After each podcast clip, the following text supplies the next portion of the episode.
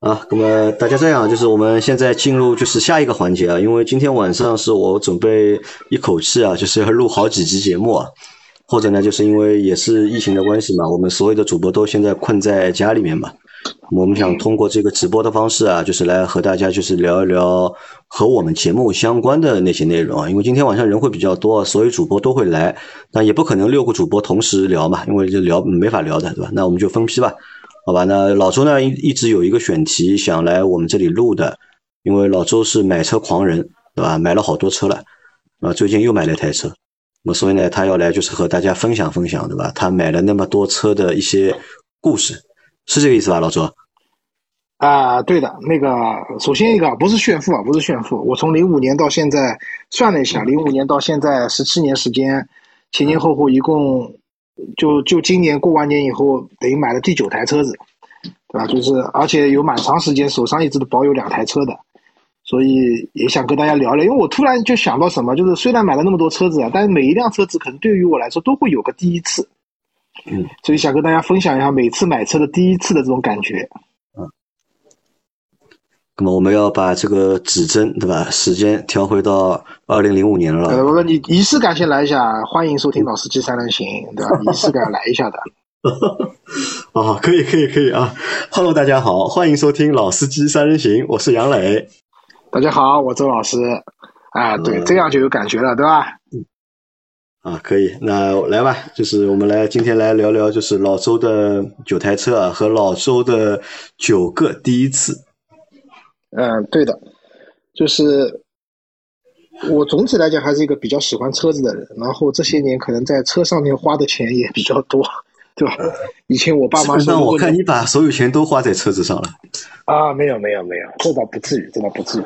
就我爸妈也说过，就是我要不买车的话，可能当时可以再攒套房。呃，但不一样嘛，人生的经历嘛，多一套房对我来讲可能会有一些改变，但是这些车不同的经历带来了，因为我自己工作也是跟汽车相关的，对吧？人家尊称我一声周老师，也是因为我对车有了解嘛，好吧？指针拨回到二零零五年，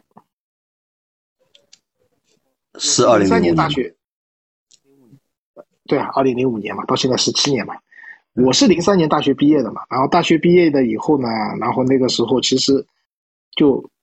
很想开车，但是那个时候也没驾照嘛，就是学车，就是学车。其实那个时候蛮痛苦的。为什么？我那时候做体育编辑，我晚上基本上十二点左右下班，然后学第二天如果要学车的话，我早上六五点钟就要起床，然后先要骑个自行车到就是广元路衡山路那个地方去坐班车，然后到五四农场。我也想不明白为什么会去那么远的地方学车，人家都是市区里面学，有师傅来接的。我报名报了一个地方，要跑到五四农场去学车的。呃，那个当时你们当时就是在读大学的时候啊，有没有同学在大学里面就去学车的？很少，我那个年代很少。就是据我知道，可能就一个北京家里面条件比较好的一个小姑娘，她在读大学的时候就有驾照了。因为据说有一年暑假，老师去北京玩，她开着车接待老师，然后深得老师的欢心。那个时候很那个时候。可能是那时间比较早，因为我记得我大学毕业，我是零四年还是零五年？零五年吧，应该是零五年还是零四年毕业，我忘了。就那个时候我毕业的时候，我们班级里面就是对车感兴趣的小伙伴，就不管男的女的，他们也都已经学完驾照了，就是在大学里面就学了那个驾照。因为我当时是对开车没兴趣嘛，所以我也没有去学这个东西。呃，你当时这个学驾照，就是你是怎么找驾校的？是？我我的小姑父帮我找的。啊，就家里门口有个驾校，门口有个驾校，你来吧，然后就去了，去报了个名，懵懵懂懂。多少钱？当当时学个车多少钱？还记得吗？记得的。呃，我学的是吉普车，三千六。啊，牛逼！当时如果学桑塔纳的话，应该是五千二。不敞篷，三千六。不敞篷，那个吉北京吉普二零二幺二吧，就是那个车子啊，方向盘没有助力的，然后两边我们现在的车子，左右各打一圈半，或像我的特斯拉，打一圈就到底了。那个车左右各打两圈半，然后没有助力的，打侧方移位的时候，我跟你说，这个对手臂力量的考验实在太大了。然后学桑塔纳的话，五千五千二吧，当时那个时候还比较便，那个时候你说便宜嘛，也不便宜，反正就差不多这个价格吧。好吧，这个不是重点啊，学车不是重点。然后学车，我我是零四年年底拿到，我零三年毕业，然后工作了一年多，然后零四年年底拿到了驾照，然后我。就那个时候就有了驾照就手痒嘛，但那个时候呢，我就是学那个时候也没没有车开，然后我我的小叔叔是开出租车的，然后有的时候我就跟他讲，你要不今天晚上我我下班了，你来我因为那时候体育编辑嘛，半夜下班，我说你反正也那个时候没生意了，你来接我一下，然后我把车开回去，然后开了几次，然后被他骂得很惨，就是说他那个车子啊五档挂不进去的。然后我们那种新手嘛，你五档挂不进去，这个右手又用力去挂，左手方向盘就逃掉了，就是车子就偏出去了，然后就被他一顿臭骂。对，骂骂了两次以后，我想，哎呀，不想算了算了算了，每次都被你骂，不要了。然后就跟爸妈讲，想买个车啊，怎么样啊，反正就商量。然后最后我拿出了第一辆车来了啊，我拿出了我工作了一年两万五千块钱的积蓄，我爸妈给了我五万块钱。一共七万五千块钱，买了我人生的第一台车，也是我第一次买车。买的车是什么？是南京菲亚特的派利奥。那个时候是你大学毕业两年，对吧？零三年毕业，零五年买的第一台车。两年，两年不到点。啊，因为哎，我问你个问题啊，在那个时候，就是比如说你学车，学完车的那段时间里面，有考虑过自己要去买车，或者能考虑过自己能够买车这件事情吗？考虑过，学车的时候就考虑啊，就跟师傅在讨论了什么车好啊。你学车的时候就考虑过了，就准备要买，就想要买车。其实那个时候买车呢，说句实话，对车对生活来讲不是刚需，对吧？其实平时上班也不开的，嗯，就是说白了，就是想要有辆车而已，就是可能一个梦想吧，对吧？然后买了第一辆车，南京菲亚特派利奥。其实当时心里面最想买的是什么呢？是那个时候的第四代的 Polo，嗯。第四代的 Polo，但那个时候很贵，Polo 的那个时候最便宜的 Polo 大概要十二万。然后那个时候有有几辆车是比较流行的啊，一个是 Polo，Polo 就不说了，买不起嘛。然后那个时候我我能买得起的价位里面几个车，一个是赛欧，赛欧，呃，那个时候赛欧还是别克的啊，别克的赛欧。对，别克赛欧。但是呢，那个时候别克赛欧呢，之前是在上海造的，那个时候已经搬到山东去造了。然后呢，我哥哥跟我讲，这个车不是很好，油耗非常高。对吧？而且又是山东造的，不灵，不要买。他问，他问我要不要买千里马，因为我那我哥哥那个时候是汽车销售，就和平汽车。我不知道你们有没有知不知道，上海以前有叫和平汽车销售有限公司的，其实就是做最大的二级经销商。他们好像自己不开 4S 店的。当时没有 4S 店吧？应该有有，我去买的派利奥就是 4S 店买的，那个时候已经有 4S 店了，然后。然后问我千里马要不要买，我说千里马不行，为什么？因为我说我爸单位有个同事买了一辆千里马，销售带着他们出去上牌开高速，然后出车祸，全部全部挂了，不吉利。团灭，团灭，对团灭。然后不吉利，不要。最后，最后我突然发现，在那个时候我们看什么汽汽车网站啊？那个时候爱卡都不太有的，我们那时候看太平洋汽车。太平洋汽车早些年的时候，它那个车型库做的是非常好的。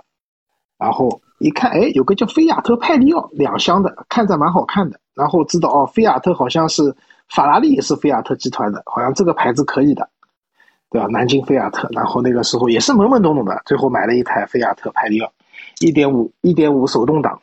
而且这个车很神奇的，就是大家知道，一般来说同一个车系列里面啊，小排量的车便宜，大排量的车贵，对吧？比如说，一点六的车卖十万，二点零的可能卖十二万，但是在这个派利奥身上是反过来的，它一点三版本的车子要比一点五的车子同样配置的卖的贵。为什么呢？它一点三的那个发动机是那个八气门的，啊不呃啊不对，是十六气门的，就是每个缸有四个气门，而且是那个进口的。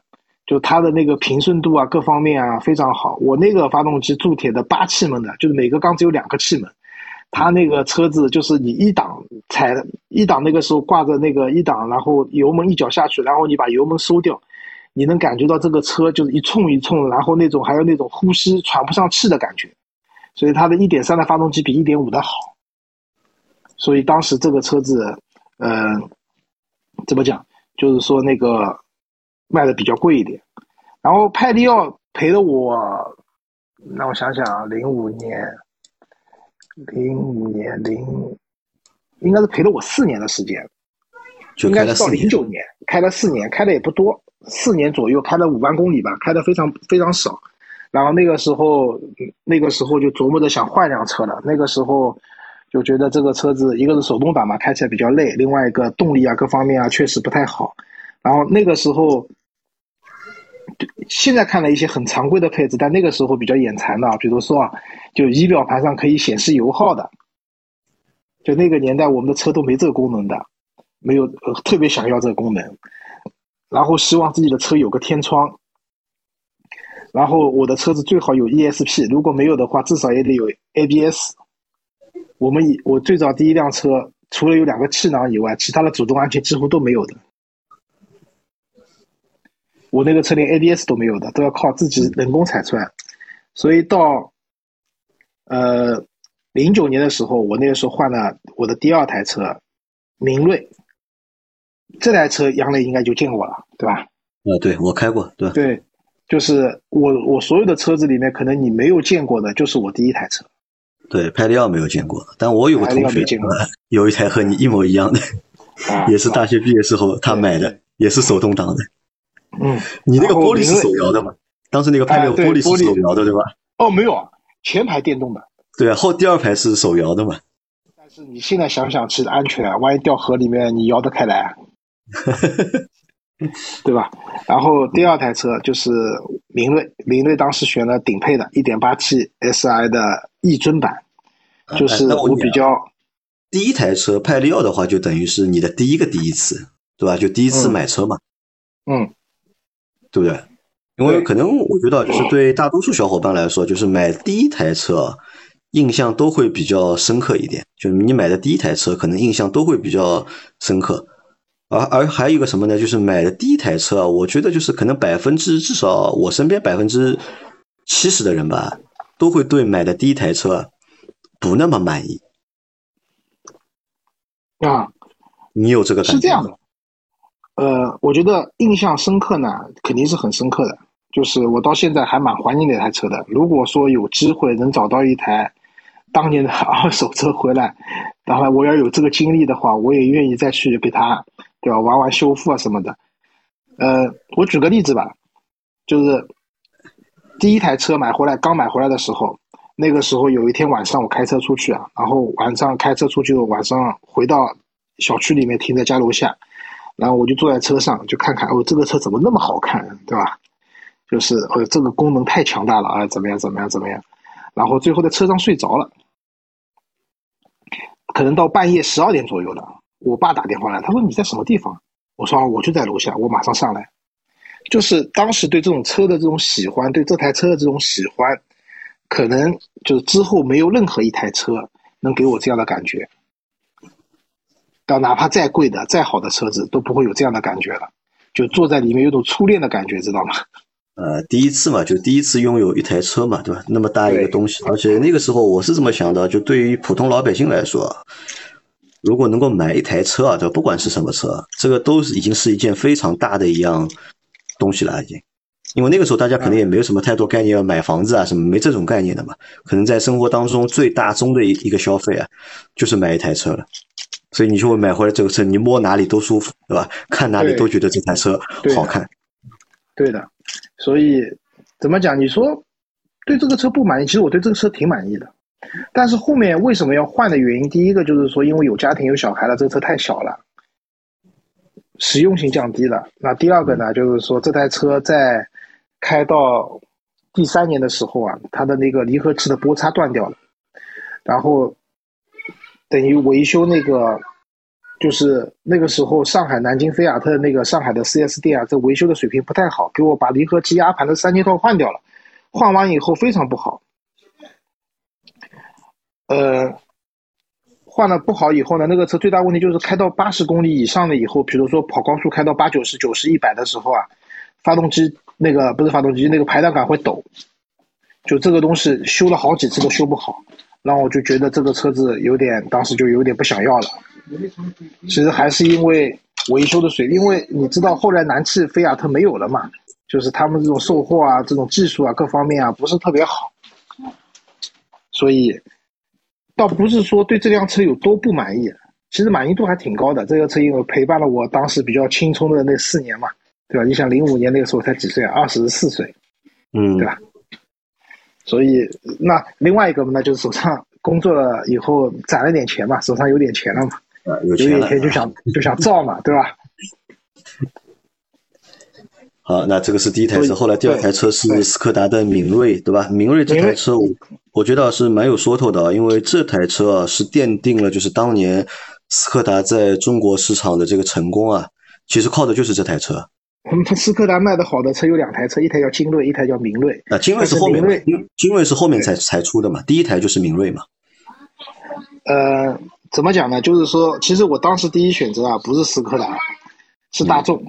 当时很想买的，因为在那个时候，在我眼中，大众还是很高级的。我那时候想买什么呢？我想买大众的速腾，一汽大众的速腾，因为其实我喜欢速腾这个车，就是当年的捷达五代国内刚上市的时候，我就非常非常喜欢这台车，一直想买这个车。那么到了那个那个时候，真的打算换车了以后呢，哎，觉得可能有机会去完成一个购买速腾的这个梦想嘛。那为什么会看了么看重大众呢？就其其他品牌看不中嘛？因为当年的话，日系的品牌或者是法系的品牌都看不上吧，只单单看中大众这个品牌。呃，是这样，那个时候法式的品牌呢，标致三零七，那个时候可以买的就是标致三零七。标致三零七给我的印象什么呢？就是那个车配置很高，巨高无比，什么双区恒温空调、电动天窗，对吧？虽然就是，但是呢，我还是比较看重机械素质的。光它那个四 AT 的变速箱就不想要。然后那个时候标致的车子也有个问题，其实它的发动机的变速箱那个也有一个叫感的问题，就是什么？就是开着开着发动变速箱，呃，不是变速箱，就那个发动那个排档杆会抖，就跟我那个坏掉的拍力钥匙一样的。就是所以，而且那个车子三厢的后备箱特别大，但是呢很难看那个车子，说句实话。所以我我我去看过很多次，说句实话，在真南路上，就真南路上有一家标志的店，我跟你后来我们去探店也去过那个地方的，你还记得吗？我其实去那家店看过好多次车，最后甚至我的派力奥都在打算在那边置换了，他们给我的价格是两万八，太低了。我那个车买了落地七万五，上了个外地牌照，对吧？然后中间我换成上海牌照了以后，现在你我来卖掉，他才给我两万八，我再怎么说也是原版原漆好吗？用现在的话讲，一次漆都没补过，对吧？虽然车身上全是划痕，呃，这是法系车吧，基本上就排除了。然后你说日系车，当时嗯、可以选的车其实并不多，一个是卡罗拉，我不是很喜欢卡罗拉这个车子，嗯对，那个时候叫花冠，对吧？我不是很喜欢这个车子。还有一个就是本田的那个思域，但思域在那个年代也是挺贵的，贵的啊，那个时候贵，思域要卖到大概十六万多、十八万左右了。思域落地要二十万，嗯，二十万我后来买明锐，我明锐最后落地十九万五，这不算牌照的钱的话，那我那个车的动力性能各方面要强很多啊，对吧？所以，而且我我其实你你有没有发现我没有买过日本车啊？对我，所有车没有买过。嗯我只买欧系车，嗯，我只买欧洲的车子，你发现没有？对吧？除了中间买过一台国产的，后面讲啊，对吧？其实我还是个人还是对欧洲的车子会比较比较比较感兴趣，所以我那个时候，因为那个时候大众确实从速腾上市我就很关注，就是我真的很喜欢这台车，那个那个年代里面。然后那个时候去看速腾，去看什么呢？速腾的时候，就速腾那个时候有个叫冠军版，冠军版和普通版什么区别？冠军版是用的1.8 TSI 的发动机，就是缸内直喷的那款。之前大众用的像帕萨特什么用的那个老的八 T 1.8 T 的发动机，就是那个就是不是缸内直喷的。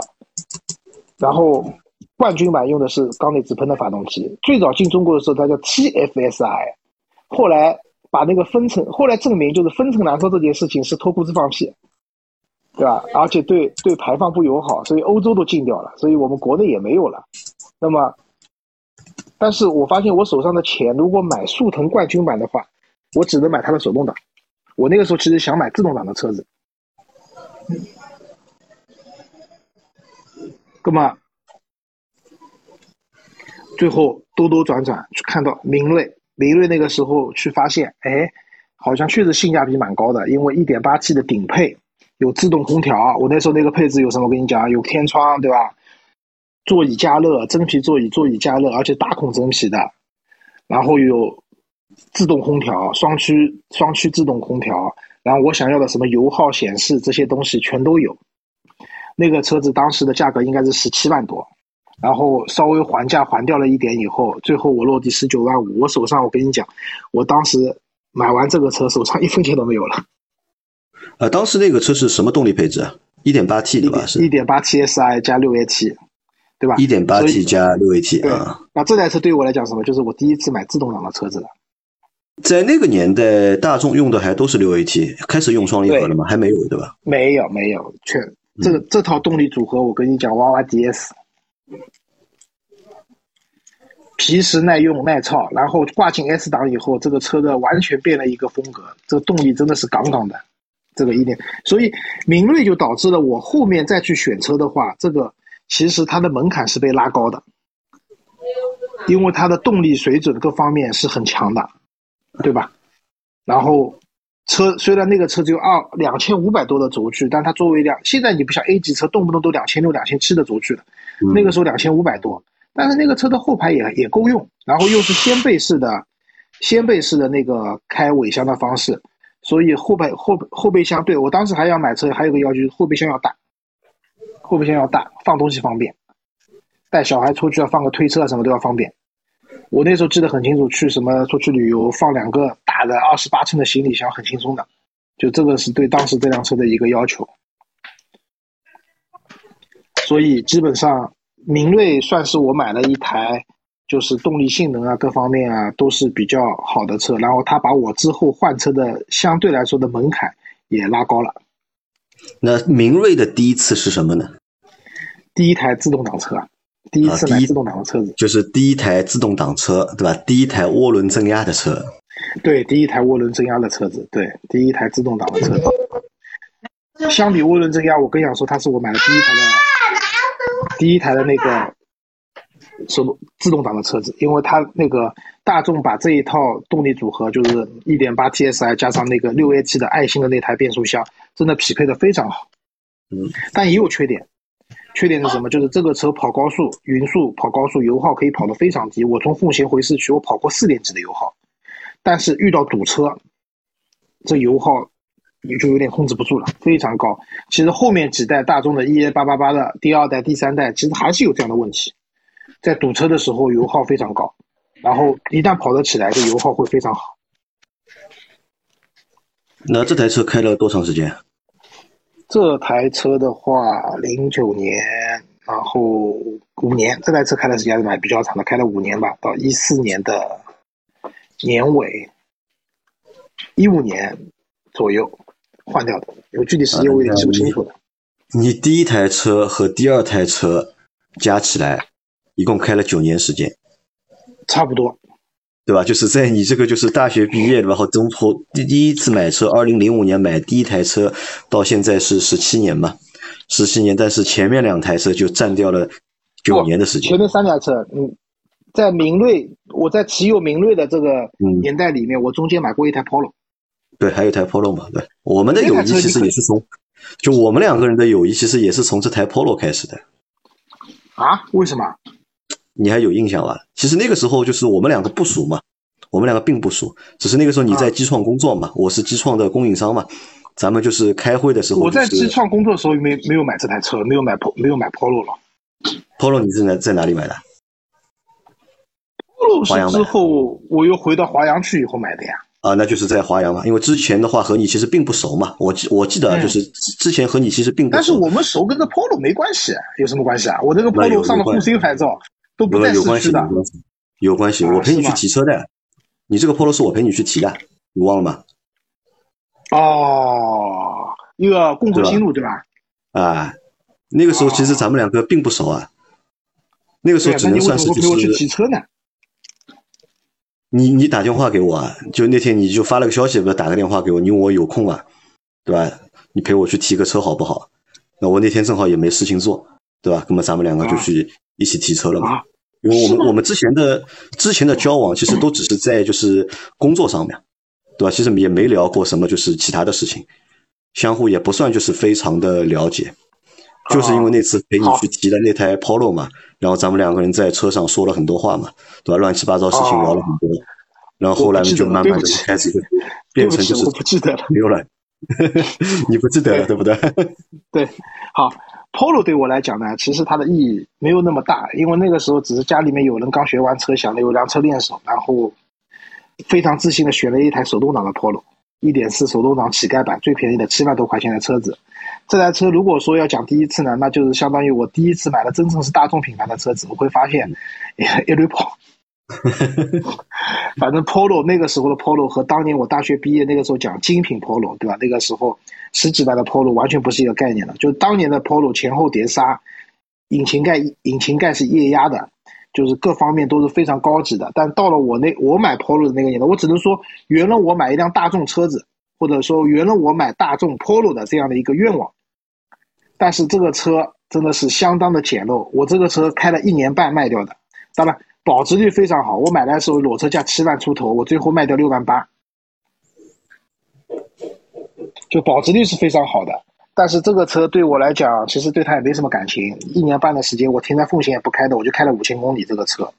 然后那个年代不一样了，因为其实是年代不一样。你想，你买 Polo 是几几年买？零零几年？零九年？呃，差不多要一零年、一一年的样子了。啊，一零年、一一年的样子，对吧？那个时候你买 Polo，其实 Polo 这个车已经不香了。如果是让你是在二零零五年买 Polo 的话，是吧？这个就香的一塌糊涂。这我完全同意。就是说，如果是在我第一辆车，当时说如果家庭实力比较雄厚，对吧？我也不指望自己一年能挣多少钱，对吧？主要靠父母的话，家庭实力雄厚一点，能赞助我个十万块钱的话，他们当时赞助了五万嘛，差一半，对吧？如果能赞助十万块钱的话，我当时买台 Polo，因为。我我早些年出差去去广州的时候，有一个媒体的朋友，就是当时一个体育记者，因为我最早是做体育编辑的，他就有一台一点四的 Polo，那个苹果绿，你们还记得？就那个绿颜色的 Polo，那个很经典的一个颜色。他当时给我开这个车，我真的是觉得好开。为什么？派利奥的那个台变速箱，其实手动变速箱是非常涩的，就挂档很难挂。但是大众的这个手动挡确实这个挂档的感觉太舒服了。当时我开完那个车就觉得太好了。但是真的到自己去买这台 Polo 的时候呢，就发现确实不香了。因为，你你可能你开过的车子也比更更多一点了，对吧？但其实那个年代我其实开过的车子也并不多。但是呢，确实我还是那句话，明锐给你的一个就是一点八 T 的明锐，在动力上各方面配置上给你的这个。门槛啊提高了，然后那个又是乞丐版的一台 Polo，就是我这么讲，一年半的时间，虽然我那车不怎么开，一年半的时间我卖掉的时候，那个车里面还是一股新车的味道，就是不太环保，我觉得里面全是塑料的这种塑料的味道。因为你吸的少嘛，开的少，通风通的少，所以味道重嘛。你要一直开的话，你一年半这个味道应该也就去掉了，应该。但我每我每周都开的呀，你想我哎，我是这个状态，我这个车礼拜一到礼拜五停在地下车库。要闷在那边，然后一到礼拜六我就把这辆车开出来，出去散散味道去了。我每周都是这个节奏呀。你说我不开吧，我每周都开的，开的少。他但是一年半以后，啊，可能太阳晒的少了一点啊。那个时候不认识老倪，应该找老倪做一个治理，对吧？治理对吧？哎，那你看啊。你看，你你的第一台车啊，你前我们现在说了三台车嘛，一台 Polo 对吧？一台明锐和一台派里奥。其实，在当年对吧，在一零年之前或者在一一年之前，我们评判一台车的好坏啊，我觉得其实还蛮简单的，对吧？在当年很简单，就一看品牌，对吧？想要一个合资品牌，想要想要一个比较大的合资品牌，对吧？这是我们的一个首选。第二呢，其实就是看动力，对吧？这台车对吧，动力到底怎么样？动力大，对吧？我们就会觉得这是台好车。我觉得在动力前面排的是空间，就那个时候大家买车还是希望，可能像现在还，可能就那不一样。那个时候买车，其实大家因为家庭一辆车，就其实大家对空间的这种，为什么那个年代的标致三零七能卖的那么好？我觉得很大原因是因为它那个后备箱真的大。我开玩笑讲，那个后备箱里面放个四五具成年人的尸体没问题。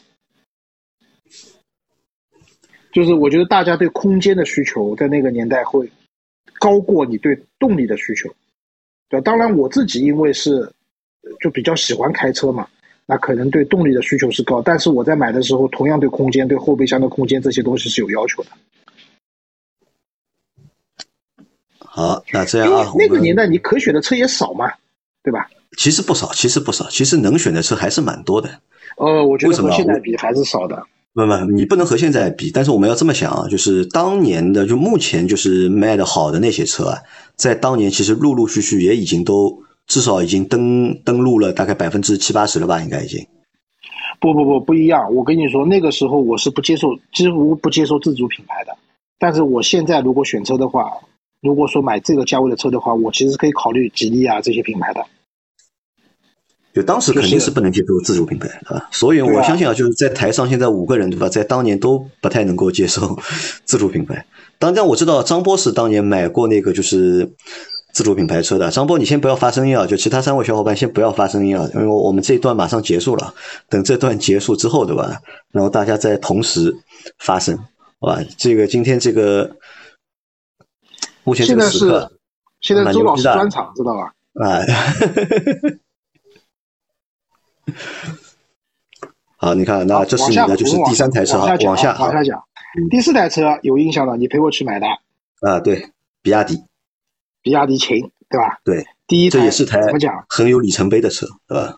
对，这是我买的第一台，第一台，我我觉得我我不想给它定义为新能源，我想第一台自主品牌的车子。它有好几个第一，我觉得它有好几个第一。我们就讲一个第一，我把定义为第一台自主品牌的车子。为什么能买自主品牌的车子？因为它挺好玩的，可以遥控，可以充电，对不对？可以怎么样？这个是一台，呃，当时来讲，就是那个时候其实也是属于不太正常的年代嘛，对吧？你知道的，就是说就是想花钱嘛，然后。也不知道干嘛，然后我们买我买这个车多快啊！你记得你是你陪我去试驾的嘛？对不对？我们到了店里面试驾了一下，然后最后订单下订单付钱，前后一刻钟吧。嗯，对吧？而且你看啊，这个车对吧？我在我脑子里啊，这或者在我的记忆里，这台车的第一次太多了，对吧？你可能对你来说只是第一次，就是买自主品牌的车，对吧？那我可以我可以说出这个多少第一次啊？第一台自主品牌的车。对吧？当时我们小伙伴里面好像也没有人买自主品牌的车，你是第一个买的，对吧？这是这算第一台，然后第一台新能源车，对吧？因为当时就我们看新能源的这个感觉啊，或者是这个视角啊，或者这个态度啊，其实是一个就是很很奇怪的，我们会觉得这个东西很奇怪。对吧？但是没有还好吧，我觉得不奇怪吧。我就觉得这个车子对我来讲，就是当时一个特殊的年代买了一台特殊的车子而已。啊，但是蛮好玩的，对，是浓浓的洗剪吹风格的一台车。啊，还有一个什么第一次啊？我是第一次开一台，对吧？可以坐在车上看电视的车。啊，我想我知道你要说这个了，对吧？看看 CCTV 五，对吧？看 NBA。那个时候他没有把，就是车子在动的时候，他没有把那个可以看电视这个功能禁掉。所以你在高架上，我也尝试过在高架上堵车的时候看看 NBA。然后这台车的话，我开的时间更短，这台车我就开了八个月，然后那时候卖掉了。那个时候买来的时候，裸车价大概十四万多吧，最后卖掉卖了将近十三万。因为那个时候吃到一个什么红利呢？就是那个牌照对吧？对，不是不是牌照，优步什么的刚进中国，然后那个时候很多人要买这种车去跑优步。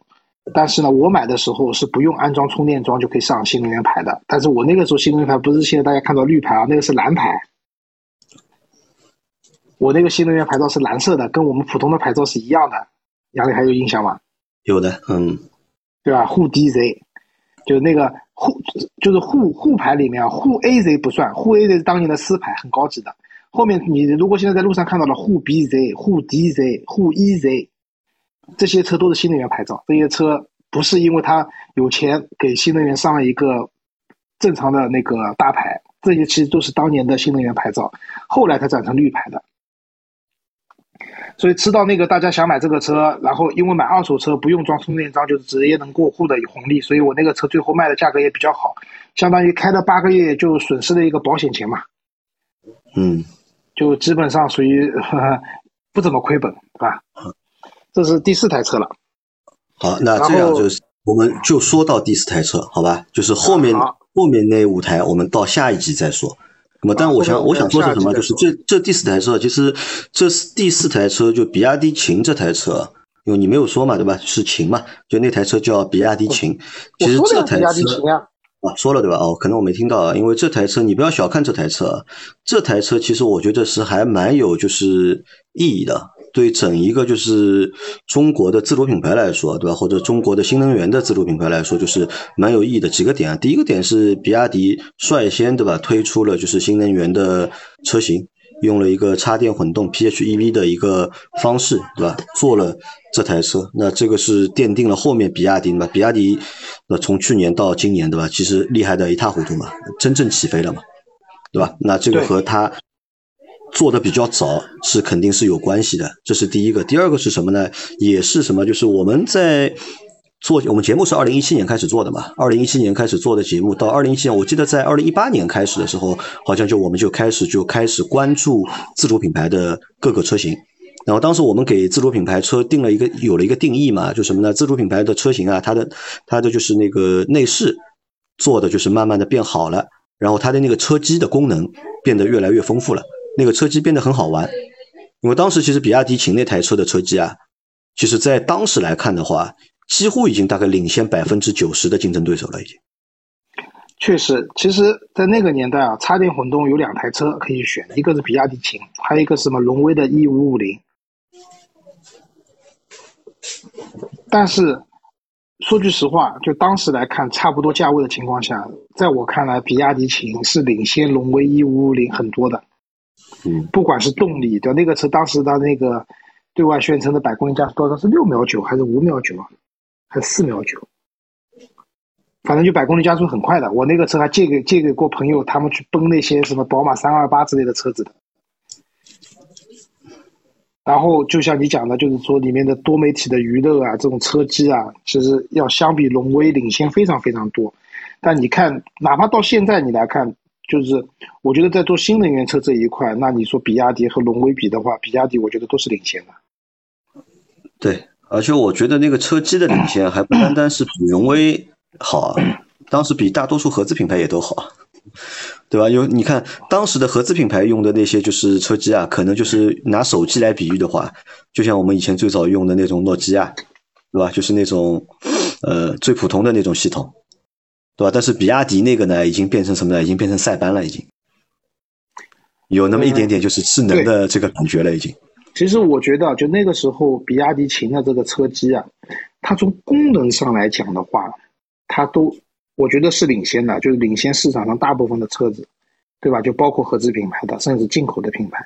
但是呢，从整体的设计，包括这种界面的 UI 的设计上来讲呢，还是比较土的。就是功能是好的，但是呢，就是整个一个包装还不够做的那么好。那但是这个问题其实到现在我觉得都没有完全解决掉。呃，对，对比亚迪来说没有解，对其他好多自主品牌，我觉得都已经解决这个问题了，只是比亚迪可能还没有解决这个。就比亚迪的这个设计把过于中式，就是 不，我觉得中式不是问题，里面有汉字也不是问题，我不认为汉字有问题。就就但是呢，就是整体给你的感觉。就是和它的这种先进的功能比，就是相当于有一个 卖相很好的人，但是穿在身上的衣服比较土，那种感觉。就是比如说，你看现在这种尾灯，就是后后后面的尾灯做成那种贯通式、连贯式的已经很多了，对吗？其实比亚迪秦当年也是这种连通式的尾灯，但是就你怎么看怎么不舒服，就是很奇怪这个事情。我因为今天正好，昨天正好在路上又看到一台，就当年跟我一个年代的那个比亚迪秦在前面开，然后我看那个尾灯，就是我跟我老婆跟我讲，就说这个尾灯真的是太丑了，对吧？就是就是类似的这样情况吧，我觉得。不过确实啊，就比亚迪，就像你讲的，就是它布局这个新能源这个赛道啊，还是比较早的，所以它现在其实是已经开始收获它的果实了嘛，对吧？它的比亚迪汉，它的 i DMI 的那个系统，然后它几乎在各个领域，就是小型的 SUV 啊、中型轿车啊，就小型轿车可能不太行，就是汉什么都卖的挺好的。而且，哎，你知道汉一个月一万多台的销量里面，你知道是混动的卖的多还是纯电的卖的多？我不知道啊，是你猜猜看吧，DM 的多吗？纯电的远远多过混动的，纯电的远远。对，但是马上就会发生改变了，因为它那个 DMI 的汉也出来了，出来了，对吧？啊，已经出来了嘛？出来的话，我相信后面买 DMI 的人，我相信也会买不到，排队啊，等到排队。好，那我们这样就是老周的前四台车说完了，好吧？我们这个反正分个上下集吧。老周的第一集啊，上集结束啊，然后后面有下集，下集后面有五台车了啊。前面老周说了四台车：派力奥、明锐、Polo 和比亚迪秦，对吧？那这四台车看着呢，其实我觉得，嗯。都不错，对吧？各有特色啊。但是到后面的五台车，比如说从那个就是第五台车开始的话，其实风向就一下子就变了，老周就变了，就整个就是 老周就变掉了，就又变了一个人了，对吧？你看前面的这五台车、四台车，对吧？其实都是比较呃比较接地气的啊，对吧？都是比较就是平民的，对吧？但是后面开始呢，就一下子就人就开始变掉了，这个也是注也。说明什么？也说明就是老周的生活啊，也真的是发生了变化了，对吧？人生就是走上了就是那个另外的一条，对吧？上升路线，好吧？那这个就是我们啊，那这个后面可以分享。就张波知道的，就有一年都在说我是人生赢家，对吧？嗯，那一年对的，好，这个我们到后面说啊，你赢了好几次了，已经。好吧？那我们这个上半集结束，等会儿就马上开始